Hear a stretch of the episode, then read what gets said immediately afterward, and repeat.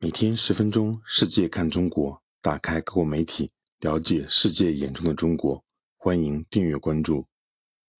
澳大利亚广播公司九月四日报道，中国对牛肉的需求在今年接连打破纪录，而分析师说，中国购物清单的下一个大项目将是煤炭。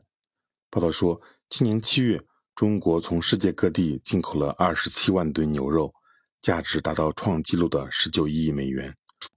美国的全球农业趋势公司总裁斯图尔特说：“中国的牛肉价格走势图看起来像正在起飞的飞机。”他说：“七月份的平均进口价格是有史以来最高的。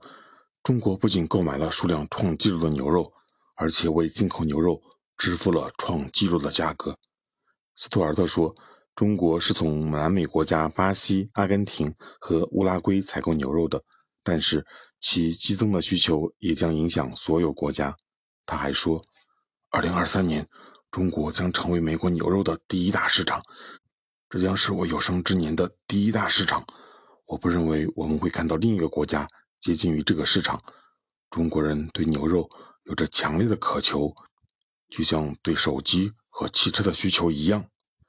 报道说，2022年，中国是澳大利亚的第三大牛肉出口市场。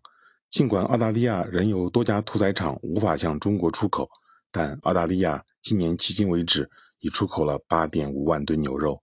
斯图尔特还说，随着全球牛肉需求增加，澳大利亚有着令人羡慕的优势。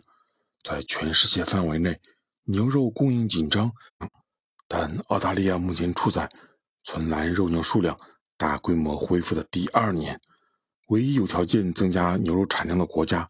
就是澳大利亚。